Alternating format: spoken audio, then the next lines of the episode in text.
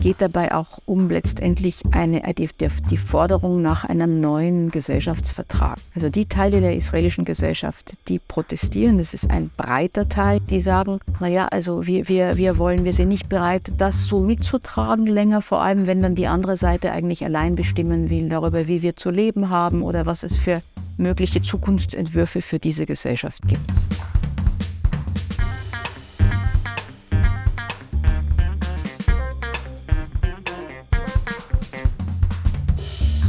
Willkommen zu Folge 69 von Erststimme. In Israel gibt es seit Monaten große Proteste gegen die geplante Justizreform, bei denen bereits Hunderttausende Menschen auf die Straße gegangen sind. Beobachter sehen in dem Vorhaben einen Versuch der ultrarechten Regierung, den Staat umzubauen. Wie steht es gerade um das Land, zu dem Deutschland eine so enge Verbindung hat? Darüber spricht meine Kollegin Pia Steckelbach mit der Journalistin und Publizistin Dr. Gisela Dax.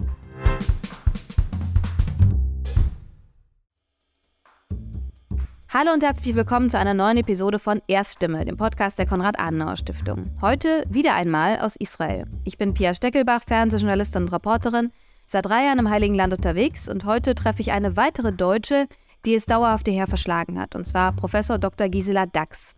Sie ist Publizistin, Journalistin und Professorin an der Hebräischen Universität in Jerusalem am DAAD-Programm für German Studies und sie publiziert zu verschiedenen Themen deutsch-israelische Beziehungen, israelische Gesellschaft und Antisemitismus. Wir treffen uns anlässlich des 75-jährigen Bestehens des Staates Israel und wollen fragen, wie ist die Lage? Denn aktuell steckt das Land in einer seiner größten innenpolitischen Krisen, ausgelöst von einer extrem rechten Regierung. Und der Konflikt mit den Palästinensern, beziehungsweise eine Lösung, ist schon längst nicht mehr auf der Agenda. Wir haben uns in ihrer Wohnung in Tel Aviv getroffen und über all das und noch mehr gesprochen. Ganz viel Freude beim Zuhören. Professor Gisela Dax, ich stelle Sie einmal kurz äh, vor. Sie sind aufgewachsen in der Oberpfalz ähm, und haben in Paris Literaturwissenschaften und Philosophie studiert und dort haben Sie dann auch als Journalistin gearbeitet, sind dann später nach Hamburg gegangen, um bei der Zeit zu arbeiten und dann sind Sie 94 als Korrespondentin nach Jerusalem gegangen. Und später haben Sie auch, und das tun Sie ja immer noch, ähm, als Journalistin für Schweizer Zeitungen geschrieben. Zwischendurch haben Sie auch mal ein Polit-Talk-Format auf Arte moderiert und sind immer noch gefragte Interviewpartnerin bei internationalen Medien, wenn es um Nahost geht und Israel. 2016 haben sie promoviert und sie lehren an der Uni in Jerusalem als Professorin im DAD-Programm ähm, German Studies im European Forum. Ich danke Ihnen sehr, sehr herzlich, dass Sie sich heute Zeit für die Erststimme nehmen. Ich würde Sie gerne mal zuerst fragen, was hat Sie eigentlich ursprünglich nach Israel gebracht und was hat Sie auch gereizt an dem Job hier? Ja, ich war damals als politische Redakteurin bei der Zeit in Hamburg äh, und war damals ein paar Mal schon in Israel gewesen auch um über die erste Reise äh, der beiden damals Parlamentspräsidentinnen, das war noch kurz vor der Wiedervereinigung, Bergmann-Pohl und äh, Süßmuth sind damals zusammen nach Israel geflogen, um auch Israel zu beruhigen, dass es Sorge gab, was die Wiedervereinigung angeht, ob das da nicht zu einem zu mächtigen Deutschland erneut führen konnte. Und da bin ich mitgefahren und da hat mich damals bei einem Abendessen in der Knesset auch, äh, haben mich dann Leute aufgefordert und machen Sie doch was über die Jekes, also die deutschstämmigen Juden in Israel, wie die auch mit der Wiedervereinigung umgehen. Bin ich wieder hergekommen und zurückgefahren. Dann war Golfkrieg, also immer wieder hin und her gefahren. Äh, und dann auch 1993 äh, war ich hier gewesen. Genau, da war ich im Sommer mit Ignaz Bobis noch hier gewesen. Im August und im September hörte man von dem Oslo-Abkommen. Und ich kann mich gut erinnern, dachte ich, das kann gar nicht sein. Man wusste so gar nichts in Israel von diesem Abkommen. Ich war doch erst im August dort äh, und bin dann gleich wieder geschickt worden, weil es gab ja hier nie einen Korrespondenten, um auch über die ersten Schritte Jericho zuerst hieß es noch äh, Jericho First, also da ein Abzug aus, dieser, aus diesem kleinen Dorf, äh, da darüber zu berichten. Und da habe ich dann damals mir gedacht, also das kann überhaupt nicht sein, dass man eigentlich von, also für eine so wichtige Wochenzeitung eigentlich immer nur aus der Entfernung berichtet. Also bis dahin gab es das Modell, da kommt dann ein Reporter, bleibt für eine Woche, kommt dann zurück und schreibt die nächsten vier Stücke über das Jahr verteilt oder so, wenn was ansteht. Und da fand ich, also eigentlich müsste ein Korrespondent die Sprache können, man müsste wirklich vor Ort sein. Und da bin ich damals zurück und habe die Zeitredaktion überzeugt, dass man eine Korrespondentin braucht und dass das ich sein werde. Und das hat funktioniert. War das einfach, die Zeit damals zu überzeugen? Naja, äh, es war nicht so ganz einfach, weil die Zeit auch nicht gesagt hat, wir, wir machen jetzt da ein Riesenbüro auf, sondern eben eine Korrespondentenstelle. Da muss man mit vielen Leuten reden. Die haben das schon eingesehen, äh, äh, dass man da jemals, dass es eine gute Idee ist, vor allem jetzt so eine Aufbruchstimmung, was, also das aus der Nähe zu begleiten. Äh, und Vor- und Nachteil war, Nachteil war, dass es halt nicht so viel Geld gab, dass ich also noch dazu arbeiten musste zum Teil, obwohl ich exklusiv für die Zeit also in deutschen Medien war.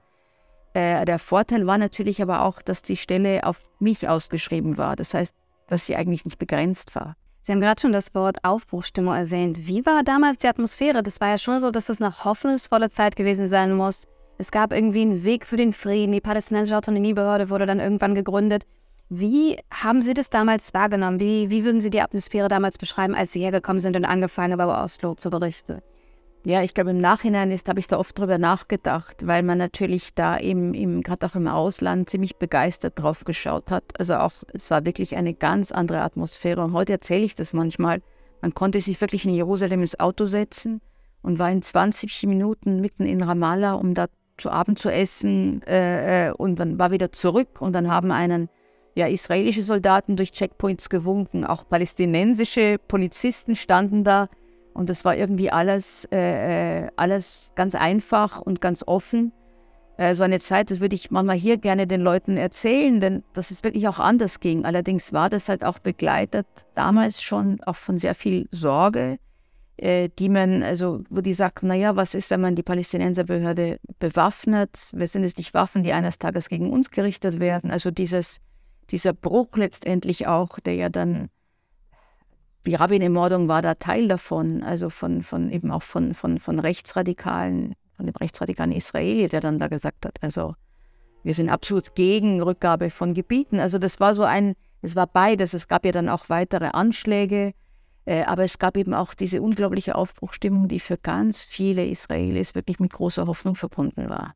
Sie sagen 20 Minuten nach Ramallah, das ist heute kaum mehr vorstellbar mit Checkpoints, mit wahnsinnig viel Stau, der immer damit verbunden ist. Wir schauen ja gerade, gerade auch in den deutschen Medien sehr auf Israel, weil wir seit Wochen Demonstrationen, wöchentliche Demonstrationen in Tel Aviv sehen, auch in anderen Städten, in denen es um die geplante Justizreform der neuen rechten Regierung geht. Also eine Reform, die die Macht des obersten Gerichtshofs massiv beschränken würde.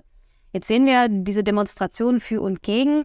Was würden Sie sagen, sagt das über das Verständnis der Israelis über ihre Demokratie aus? Also gerade dadurch, dass Israelis auf die Straße gehen, die sagen, okay, sie wollen ihre Demokratie verteidigen. Man sagt immer, Israel ist die einzige Demokratie im Nahen Osten. Die Leute, die aber für die Reformen auf die Straße gehen, sagen das Gleiche. Die sagen auch, sie wollen ihre Demokratie behalten. Wobei da die Demonstrationen also weitaus kleiner sind. Äh, es stimmt, dass die Reformbefürworter auch im Namen von Demokratie reden und sagen, also man will ja eigentlich das Land nur repräsentativer machen, also durch eine diversere Besetzung des obersten Gerichts und so weiter. Aber ich denke schon, dass dieser Demokratiebegriff äh, äh, sehr eng gefasst ist von dieser Seite, also bei den Befürwortern, äh, die also Demokratie vor allem als Mehrheitsregierung auffassen, wo also Fragen nach, äh, äh nach Checks und Balances, die also absolut wichtig sind in jeder Demokratie, und deshalb ist das oberste Gericht in Israel äh, so wichtig, denn es gibt hier keine Verfassung äh, und es gibt keine anderen Checks and Balances. Und jetzt kann man natürlich sagen, wir sagen ganz viele Israelis, also man, man braucht durchaus Reformen, eine Institution muss sich erneuern, man braucht vor allem sehr viele mehr Richter, äh, um, um, um Sachen abzuarbeiten, aber nicht, äh, nicht auf diese Weise, was da geplant war. Also das, also die Frage nach, nach Minderheitenschutz und solchen Sachen, äh, äh, da reicht es nicht aus, dass einem dann die Regierung sagt, aber wir haben doch gar nicht vor, diese Sachen alle zu beschneiden. Also auf dem guten Willen quasi zu basieren, ist keine, eine, keine gute Basis dafür. Äh, was interessant ist bei den Gegnern der, der, der Demonstrationen, dass tatsächlich das Wort Demokratie, wenn man sich da auch Umfragen anschaut, auch bei jungen Leuten, das war noch vor einem Jahr, irgendwie, irgendwie ein, ein etwas Gegebenes in Israel, äh, aber wo man nicht wirklich dafür gekämpft hat. Und da ist wirklich eine, eine Bewegung daraus entstanden. Äh, ja, ich würde mal sagen, eine Aufwertung der Demokratie, auch ein Bewusstsein dafür, äh, warum das wichtig ist und warum man dafür kämpfen sollte. Es stecken aber auch noch andere Sachen dahinter. Ich glaube, es ist ein, ein, ein wirkliches Bewusstsein in der Gesellschaft, in dem Teil der Gesellschaft, der jetzt so stark oder so heftig und vor allem so regelmäßig und ausdauernd demonstrieren gibt. Äh, es geht dabei auch um letztendlich eine, die, die Forderung nach einem neuen Gesellschaftsvertrag.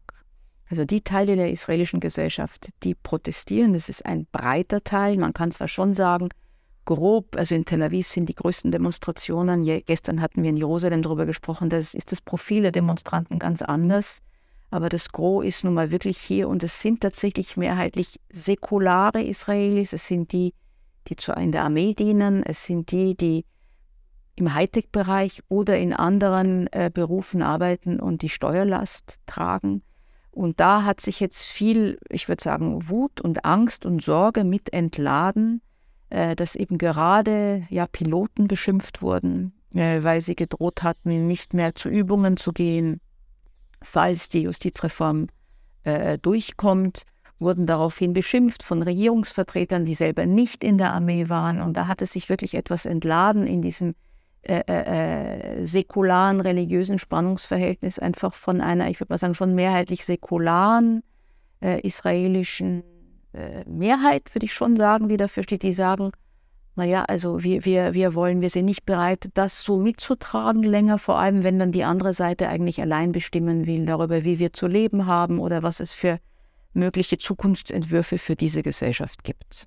Und wir unterhalten uns ja gerade an einem Tag der National Disruption. Also wir sehen, es gibt wahnsinnig viele Staus heute, weil Demonstranten die Autobahn blockieren, weil in der ganzen Stadt, zumindest hier in Tel Aviv, Demonstrationen stattfinden. Und das ist etwas, was wir schon seit Wochen und äh, Monaten hier sehen.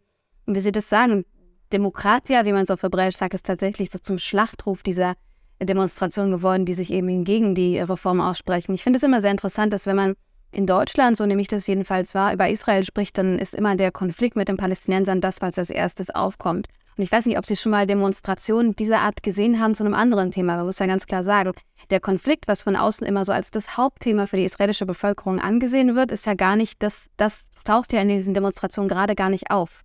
Wir sind wahnsinnig weit von einem Friedensprozess entfernt. Haben Sie schon mal solche Demonstrationen zu anderen Themen gesehen, vielleicht auch im Zusammenhang mit Oslo, wo Sie das vergleichen können, dass es so einen zivilen Aktivismus für etwas gab hier in Israel oder gegen etwas? Ja, es gab damals die große äh, äh, Versammlung, äh, äh um Rabin zu unterstützen. Yitzhak Rabin, der ja damals dann bei dieser Veranstaltung ermordet wurde, da kam man wirklich, also Samstag für Samstag auch Demonstranten, Demonstranten zusammen, um, um da die Unterstützung zu geben, weil man das Gefühl hatte, dass es so starke Gegen, dass es so einen starken Gegenwind gab äh, äh, gegen, gegen Rabin. Da gab es ja auch tatsächlich Demonstrationen eher in Jerusalem, die gegen das Oslo-Abkommen äh, äh, protestiert hatten. Ich glaube, was jetzt diesmal wirklich einzigartig ist, ist tatsächlich die, die, die, die große, also die, die, die Breite, ist doch eine, eine breite Unterstützung die damit da ist. Und man hat, äh, und deshalb ist auch der Palästinenserkonflikt da eher auch ausgespart.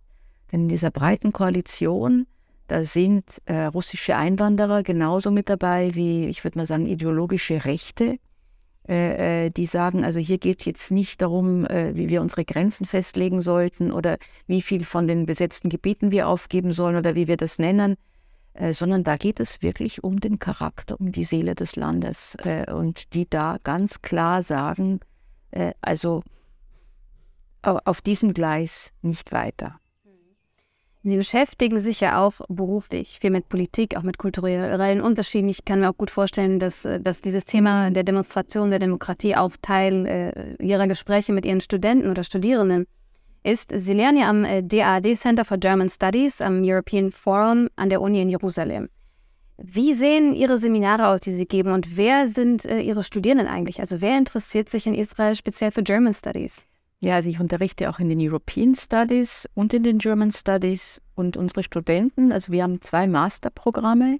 Auf, also eines ist ganz auf Englisch und das andere ist zum Teil auf Englisch. Äh, und äh, das ist eine interessante Kombination, denn wir haben also israelische, gebürtige Israelis als Studenten, wir haben aber auch immer mal wieder deutsche Studenten und Studentinnen äh, aus Amerika, aus sonst aus Europa, also auch aus Indien und China und aus Russland, äh, die da zusammenkommen. Und äh, das ist schon eine Herausforderung, macht auch sehr großen Spaß zugleich Nämlich bei Themen wie, ich habe also einen Kurs, da geht es genau um neue Herausforderungen für liberale Demokratien, denn das ist natürlich auch ein Thema, das die Europäer im Augenblick oder die ganze Welt, würde ich mal sagen, sehr stark umtreibt, wo es natürlich hier jetzt ganz starke Anknüpfungspunkte gibt.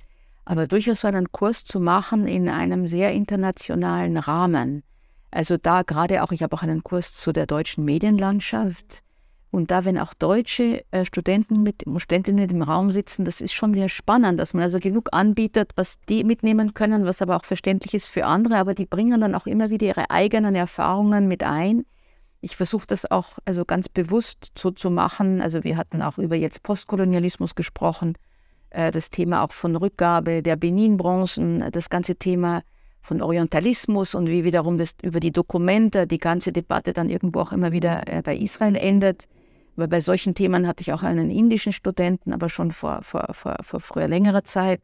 Und da natürlich auch die Frage, wie geht Indien Großbritannien mit Indien heute um. Also da kann man immer wieder Sachen, Sachen mit einbringen aus ganz unterschiedlichen Perspektiven. Und ich finde das also absolut faszinierend. Sie beschäftigen sich ja auch äh, sehr viel damit, wie Israelis deutsche und deutsche Gesellschaft wahrnehmen und auch umgekehrt. Sie haben da auch eine Publikation so rausgegeben, zusammen mit der Hebrew University. Welche Parameter untersuchen Sie da? Wie kann man das festmachen? Welche, welche Methode haben Sie da? Und vielleicht können Sie mal so ein paar brisante Punkte rausstellen. Also ich habe eine Umfrage, ich habe Umfragen gestartet und da werde ich die nächste Runde jetzt diesen Sommer auch wieder machen. Und da geht es darum, also um gegenseitige Wahrnehmungen. Und, äh, die, da gibt es Daten, die hatte ich entdeckt, die schon in den 90er Jahren in Israel abgefragt wurden, nämlich wie schätzt man das Verhältnis zu Deutschland ein? Und da wurde so eine ganz simple Frage gestellt, ist das Verhältnis zu Deutschland normal? Jetzt weiß natürlich jeder, es ist ein besonderes Verhältnis. Aber wenn man mal so fragt, war es interessant zu sehen, wie in den 90er Jahren äh, ab 92 bis zum Jahr 2013 es wirklich steigend die Zustimmung ja nach oben gegangen ist, dass man 2013 so bei 80 Prozent der Israelis war, die sagten, ja, es sind eigentlich zu Deutschland selber die Beziehungen normal. Äh, und dann habe ich diese, diese Daten genommen, ich muss manchmal schauen, was ist eigentlich da heute los und habe auch dieselbe Frage dann eine Spiegelstudie in Deutschland dazu gemacht. Und da kommt äh, etwas dabei heraus. Wir haben natürlich auch andere Fragen gestellt, äh, äh ob äh, Merkels äh, Prämisse der deutschen Staatsräson, was Israels Existenz und Sicherheit angeht, ob das auch die, ob man erwartet, dass auch die nächste Regierung so weiterfahren wird. Also solche Fragen in der Art gestellt, auch nach Antisemitismus in Deutschland befragt, israelbezogener Antisemitismus, ob es denn, äh, äh, ob denn Israel-Kritik per se antisemitisch sei. Das haben wir auch in Israel gestellt, diese Fragen. Also das kann man alles abrufen. Das heißt, das EU HUES-Barometer, da kann man das alles auf einer Webseite sehen. Äh, und es kommt dabei etwas heraus, wo man sagen muss, also einmal sehen die israelischen Bürger das Verhältnis zu Deutschland als normaler an als die Deutschen das Verhältnis zu Israel. Und das ist so eine Asymmetrie, äh, die sich auch immer wieder äh, daran zeigt, dass eigentlich die, die Israelis heute Deutschland gegenüber offener sind als umgedreht. Äh, Woran liegt das? Haben Sie da nicht? Also die Erklärung, glaube ich, die ist, äh, die liegt auf der Hand. Man kann sagen, dass äh, Israelis von, von, von jungen Deutschen heute möglich, also darf einfordern, dass man sich der Geschichte bewusst ist, aber nie auf die Idee kommen würde, jetzt heute zu sagen, da ist jemand wirklich äh, mitschuldig oder direkt verantwortlich dafür. Ist eher die Frage zu sagen, man muss, muss wissen, was los war oder dass man das, dass man ein Bewusstsein dafür hat und das nicht vergisst. Aber, aber, aber keine persönlichen äh, äh Schlussfolgerungen daraus. Ich glaube, während umgedreht, also die Israelis werfen den, den Deutschen heute nicht mehr die Vergangenheit vor, aber die Deutschen werfen den Israelis die Gegenwart, den jungen Israelis die Gegenwart heute vor. Und da spielt der Konflikt natürlich wieder eine, eine große Rolle. Sie haben eben auch erwähnt, dass Sie Studierende haben, die gebürtige Israelis sind. Was ist deren Motivation, äh, sich jetzt mit Deutschland zu befassen? Ja, das ist eigentlich die, die, die große Mehrheit sind, sind gebürtige Israelis. Ich denke schon, dass das, das ist also genau dieser Trend natürlich, von dem ich gerade spreche. Also Berlin, der Berlin-Hype, der ist, hält irgendwie immer noch an. Also, dass da 30.000 Israelis nach Berlin gezogen sind, die sich da nicht unbedingt als Einwanderer verstehen, sondern als Israelis in Berlin, also als eine Diaspora, die dort, die dort lebt. Äh, und da einfach, also gerade auch mal viele Künstler, die sagen, also da haben sie mehr Freiräume, da ist es auch günstiger als hier selber, bestimmte Berufe damit ausüben. Äh, äh, also ich denke, Berlin hat eine Anziehungskraft für, für Israelis, also hat abgelöst äh, äh Städte, wie es früher mal Paris war oder, oder London. Zeitlang war es mal Prag, aber dann nicht wirklich äh, ist Berlin zu so einem Ort geworden, wie im Übrigen muss man auch dazu sagen, auch für, für junge Amerikaner, für junge Franzosen, für junge Italiener. Also das ist nicht nur ein israelisches Phänomen, also diese, dieses Berlin als, als Großstadt, die irgendwie noch bezahlbar ist, die bunt ist. Und da spielt Israel auch mit eine Rolle, natürlich mit der Spezifizität, dass man dort halt auch auf die Orte der Geschichte blickt, die Berlin auch nicht wirklich versteckt. Äh, also die, die Vergangenheit äh, bleibt da sehr präsent und man kann sich trotzdem in der Gegenwart ganz gut einrichten. Und ich denke, da ist Deutschland schon einfach interessant für, für Israelis. Äh, beruflich, also nicht alle bleiben dann im akademischen Bereich, sondern gehen mit dem Master dann entweder in das israelische Außenministerium, sind bei der EU mit tätig, kommen bei Stiftungen unter Jetzt habe ich jemanden, äh, ein ehemaliger Student gerade getroffen, der ist in dem Team von Yuval Harari, um da ihm zu assistieren. Dachte ich auch schön, also was aus den Leuten dann da wird. Oder die sind in der, in der äh, äh, israelischen internationalen Handelskammer, also die natürlich das gerne haben, wenn, wenn, wenn, wenn Menschen also sich genauer auskennen mit Europa und gerade auch nochmal mit Deutschland. Deutschland ist einfach für Israel, für Israel der zweitwichtigste äh, Partner äh, nach, äh, nach den Vereinigten Staaten.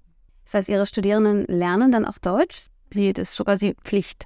Ja, Deutsch. Sie haben gerade ähm, mir erzählt, dass Sie auch bald eine Studienreise nach Deutschland mit ein paar Ihrer Studierenden machen. Vielleicht äh, können Sie darüber mal ein bisschen erzählen, was so auf dem Programm steht, wo Sie hingehen. Also wir fahren nicht nur nach Deutschland, wir beginnen die Reise in der Schweiz. Äh, und das ist natürlich, also ich habe die Reise schon mal gemacht und das ist diesmal natürlich jetzt besonders spannend, weil die Schweiz ja auch also eine, eine Form von Demokratie pflegt, also Basisdemokratie mit Abstimmungen alle zwei Wochen. Äh, sehr aktiv. Äh, dann zugleich hat, ist die Schweiz ein Land mit Kantonen, wo es mehrere Sprachen gibt, wo man nicht unbedingt ohne Übersetzer miteinander spricht. Und das war bei der letzten Reise schon für israelische Studenten sehr faszinierend. Also wie, wie, wie ist das eigentlich aufgebaut? Zugleich hat die Armee auch eine, die, die Schweiz auch eine Volksarmee. Also da gibt es so Anknüpfungspunkte, ist klein, aber mit großen also Unterschieden. Ich meine, in Israel gibt es diesen Ausdruck zu sagen, wir sind nicht die Schweiz, um da eigentlich zu sagen, also vergleichen, Schweiz wäre schön, wenn man diese, diese, diese Ruhe und diesen Reichtum so hätte. Aber das ist ein gutes Feld und da sind wir auch beim öffentlich-rechtlichen Rundfunk.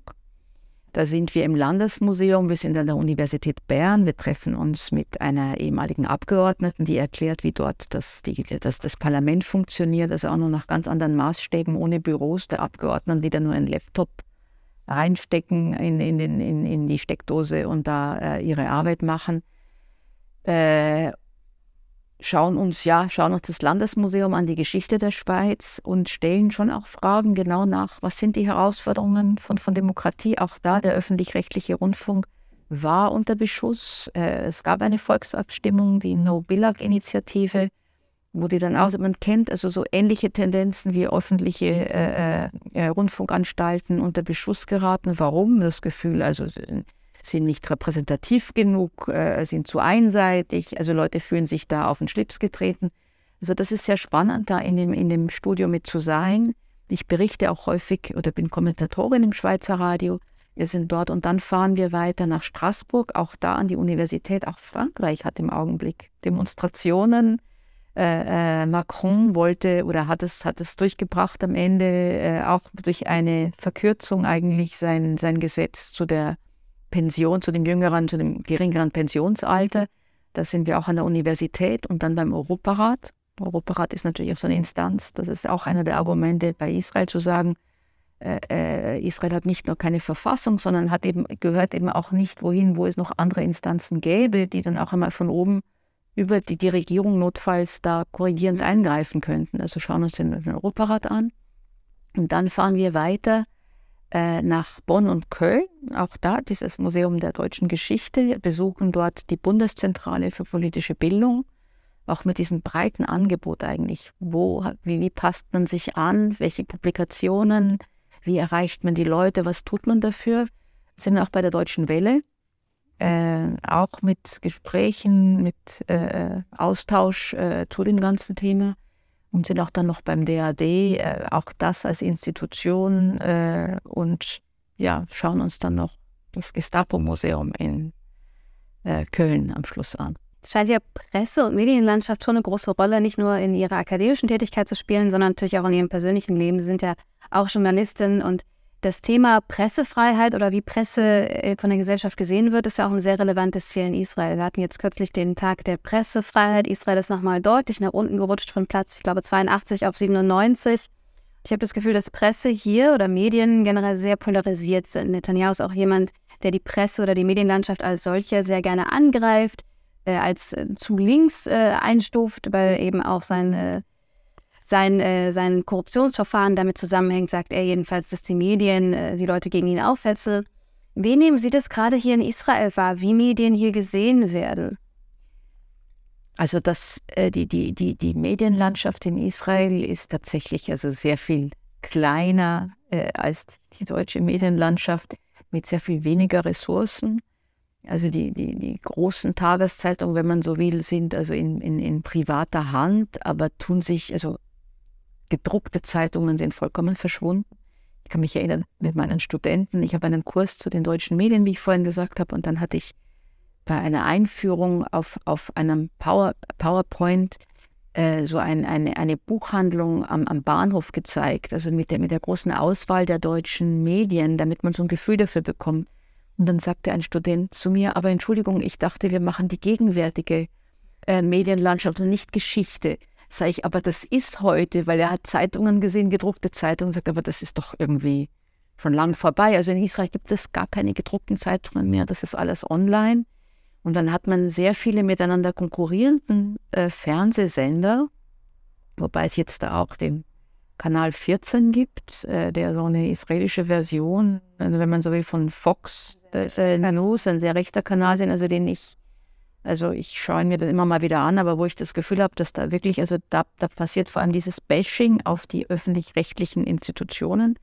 Und bei dem öffentlich-rechtlichen Kahn-Kanal, ich rede jetzt hier vom Fernsehen, gab es ja schon eine Reform vor ein paar Jahren von Grund auf. Und da muss ich sagen, ich finde, die machen hervorragende Reportagen.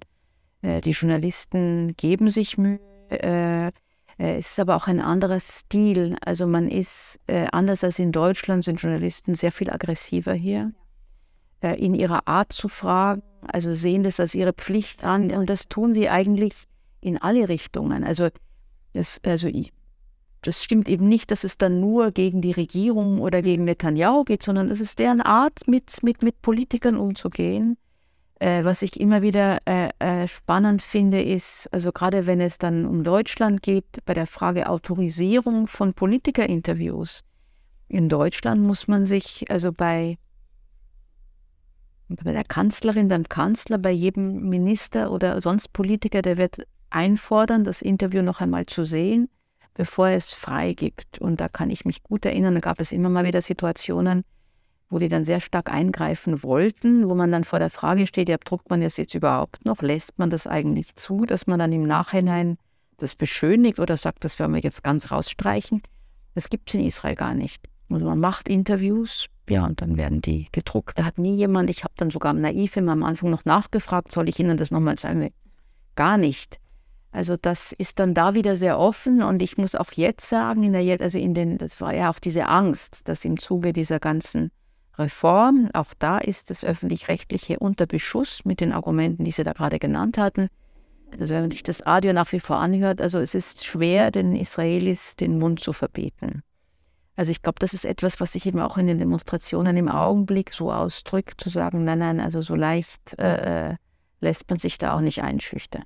Aber das ist etwas, äh, äh darum geht es eben im Augenblick auch gerade.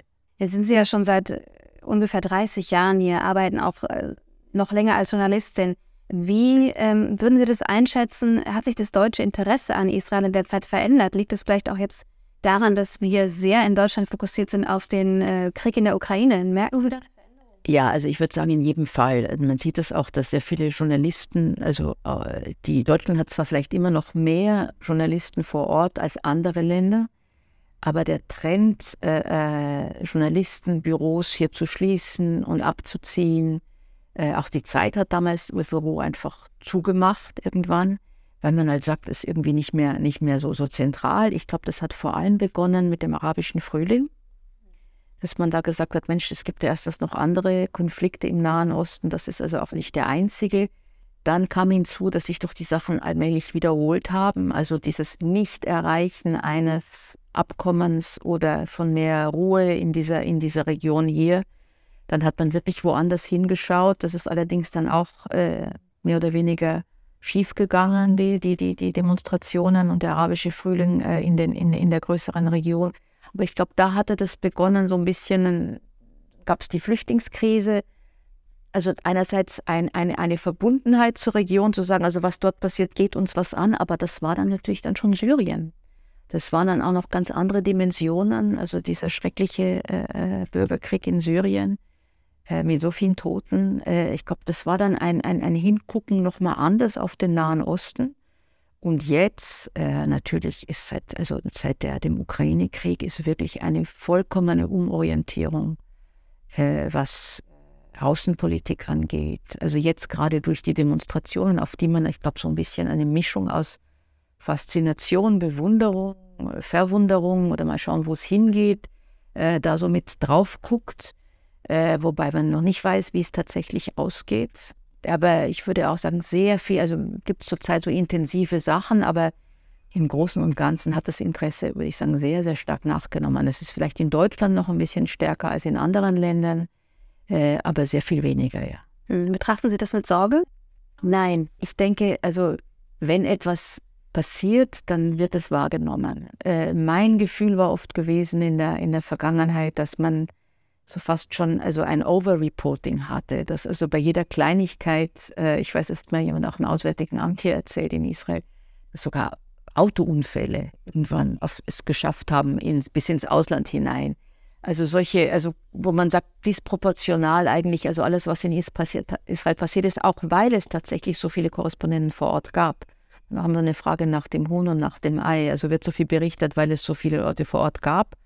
Oder gibt es so viele Leute vor Ort, weil eben da ständig irgendetwas passiert? Aber man lag irgendwie auch nie falsch in einer Redaktion, wenn man etwas aus Israel brachte. Aber äh, da könnte man wirklich die Frage stellen, war das immer äh, jede, jede Kleinigkeit da angebracht. Ich denke, wenn, wenn wichtige Sachen äh, passieren, dann, dann wird es schon wahrgenommen, aber ich glaube eher in einem größeren Kontext. Vielen, vielen herzlichen Dank für Ihre Zeit. Israel bleibt relevant und Sie gerade auch als also in dieser Mischung als Journalistin und jetzt seit einigen Jahren auch Professorin, finde ich eine sehr, sehr interessante Kombination. Vielen, vielen herzlichen Dank, dass Sie sich die Zeit genommen haben, uns über Ihre Erfahrungen zu erzählen. Und äh, alles Gute für Sie. Danke, Ihnen auch.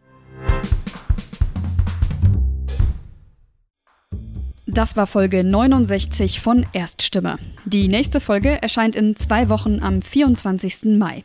Dann wird es hier um das Thema Organspende gehen.